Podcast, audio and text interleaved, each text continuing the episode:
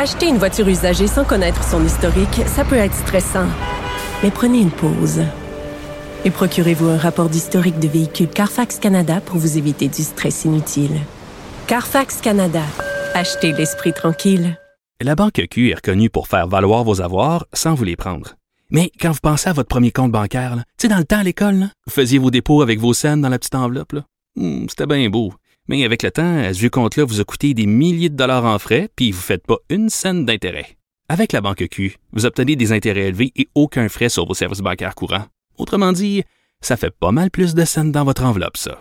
Banque Q. Faites valoir vos avoirs. Visitez banqueq.ca pour en savoir plus. Conférence de presse en début d'après-midi. Euh, du, c'est des conférences de presse qui ont plus la même saveur qu'avant. Là, quand on on avait à la fois le directeur de la santé publique, les ministres, le premier ministre, des interdictions, des fermetures, des changements de règles, etc.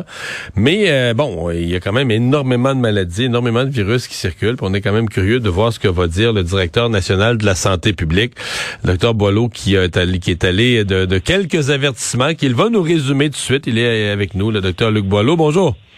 Bonjour, M. Dumont. Euh, premier avertissement général, c'est aux gens qui se retrouveraient à la veille d'un party, souper, réveillon, dîner, euh, avec euh, une série de symptômes. Oui. Ah ben c'est sûr que ça c'est pas une ben bonne idée là. C'est on, le sait là que pour les gens, ils ont le goût de se retrouver, puis c'est normal. ça fait un bout de temps qu'on n'a pas eu cette opportunité assez libre qu'on qu'on a cette année, puis tant mieux. Mais en même temps, faut être euh, respectueux des, de nos conditions, puis celles des autres surtout, et de faire en sorte que si on a des symptômes, là, si on a euh, de la toux ou du mal à la gorge, le nez qui coule, euh, courbature fièvre, ça va évidemment, c'est parce qu'on est très malade, mais même avec des symptômes d'apparence assez, assez légers, faut éviter de se retrouver avec les autres, et particulièrement ceux qui sont plus à risque. On parle des, des personnes plus âgées, euh, des tout petits enfants aussi. Donc, faut, faut éviter ça. Ça va vraiment être un bon moment de donner un beau cadeau, c'est-à-dire de ne pas infecter personne, puis de, de respecter ça. Hmm.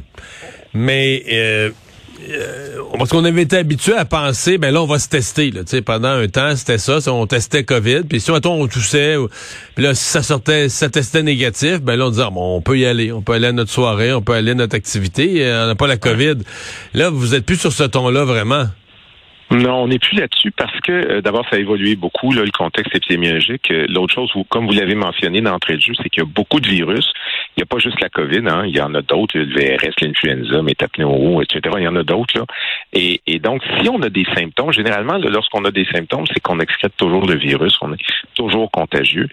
Euh, il, y a, il, y a, une petite exception, ben une exception, hein, mettons qu'on va mettre ça comme ça, c'est si c'est une COVID, on, peut ne plus avoir de symptômes puis être encore contagieux. Habituellement, ça dure dix jours. Donc, les gens qui ont des symptômes là, dans les prochains jours, puis qui se testeraient là, après, euh, pas, pas, le premier symptôme, mais après deux, trois jours, puis qui se retestent, puis que c'est pas une COVID, ben ils peuvent croire que quand les symptômes seront plus là, ben ils sont plus contagieux du virus qu'ils ont. Mais si c'est une COVID, ça, ça dure dix jours. Alors, je veux pas complexifier la chose, mais mettons, vous avez des symptômes vous allez pas au party, puis de, de faire en sorte que de dire bon, regardez, tout le monde, on, on commence la réception, là, on va se tester, puis ah, on est tous négatifs, donc c'est correct, il n'y a plus de problème. Non, non, non. C'est si on a des symptômes de quoi que ce soit, là, ben, ça peut être une influenza, ça peut être d'autres choses. Ça peut être une COVID aussi qui est au début.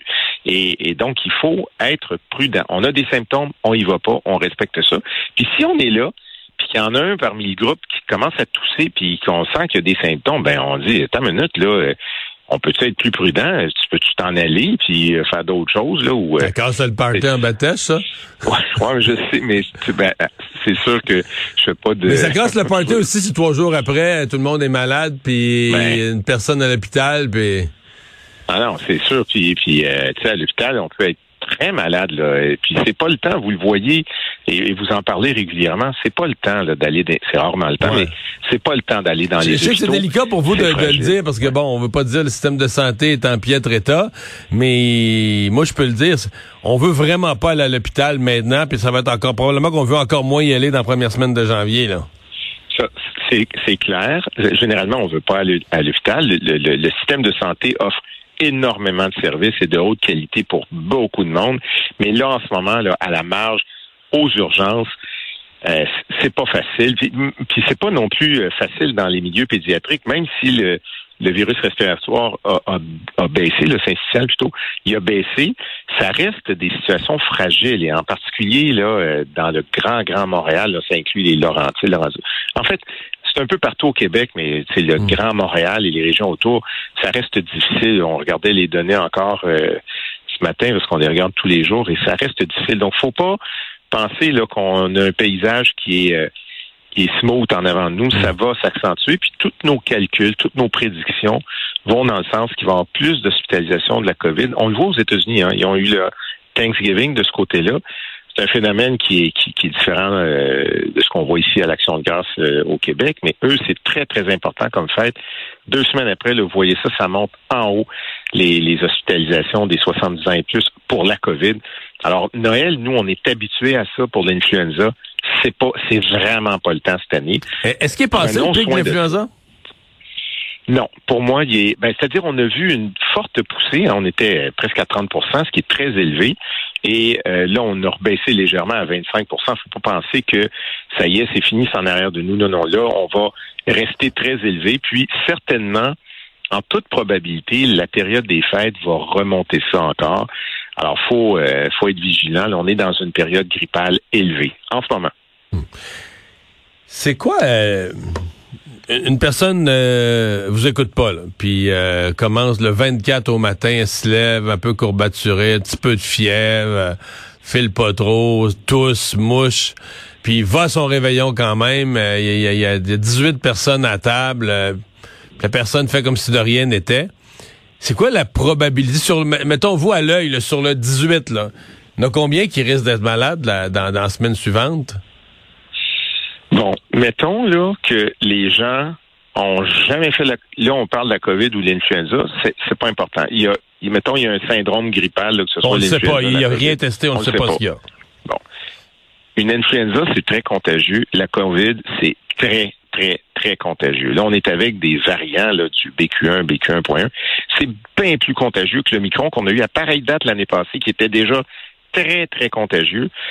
Alors, c'est, euh, c'est quelque chose. Les gens vont être en contact avec le virus. C'est c'est rare qu'on fait ça dans des grands grands gymnases. On se retrouve souvent dans des salons, des cuisines, tout ça. on est proche. C'est normal.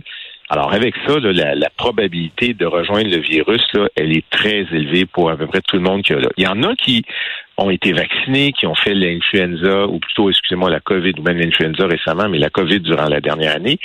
Leur probabilité d'être infecté est faible. Quelqu'un qui l'a jamais fait, euh, la probabilité est plus élevée. Quelqu'un qui est moins bien vacciné, c'est sûr que c'est encore plus élevé. Euh, des jeunes enfants, ça peut être pas drôle pour l'influenza en particulier. C'est, il faut juste pas faire exprès là. Donc c'est sûr qu'il y a des risques de contagion, c'est évident. C'est, c'est, écoutez, c'est, c'est quasiment comme la rougeole. Là. La rougeole, c'est, c'est, pour nous, c'est un indice de très haute contagiosité. On est rendu là. là. Alors c'est c'est très élevé, M. Dumont. Qu'est-ce que vous dites? Parce que là, là, je parle comme monsieur, madame, tout le monde. C'est une vieille grippe ou des résidus. Je, tout je l'ai eu fort, mettons, il y a...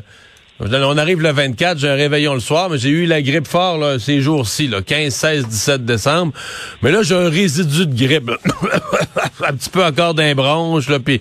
Mais je suis plus vraiment malade, je fais plus de fièvre et tout ça, mais je continue à tousser, là, ça se passe pas, je suis resté avec une vieille toux.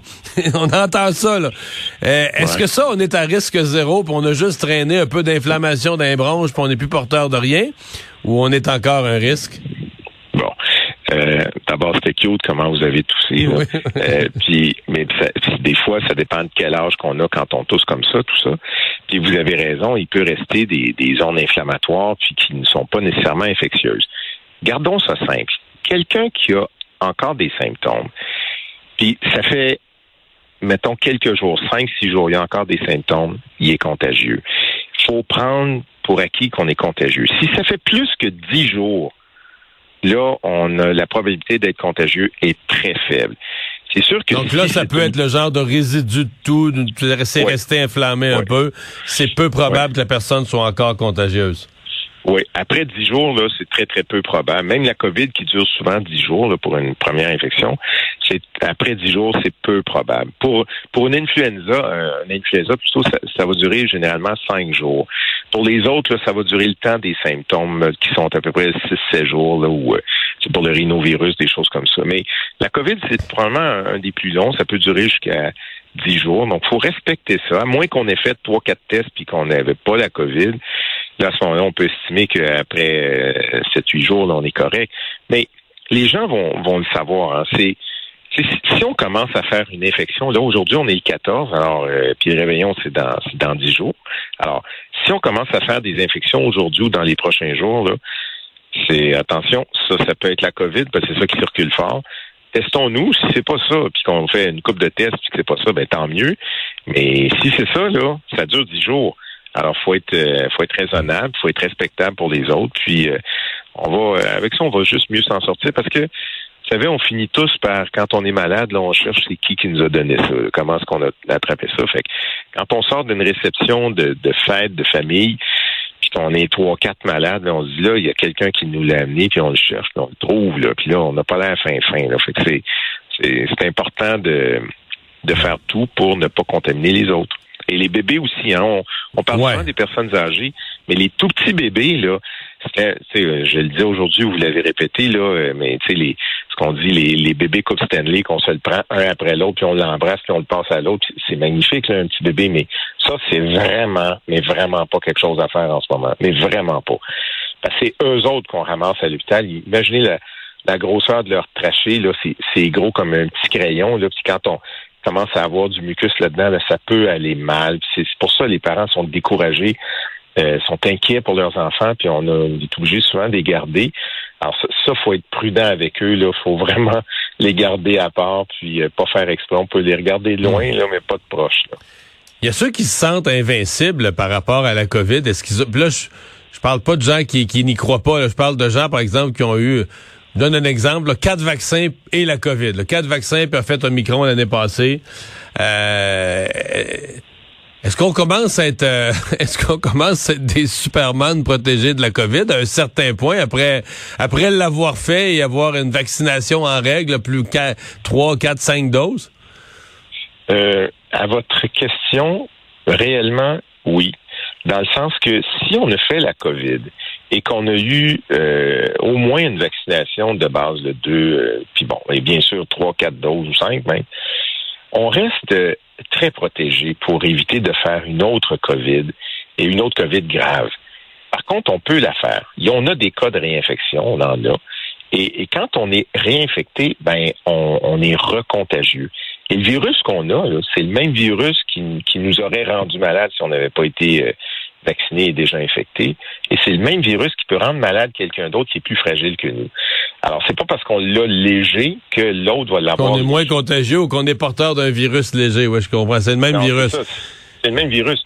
Alors, puis, mais à votre question, est-ce qu'on est quand même protégé pour une maladie grave? Oui.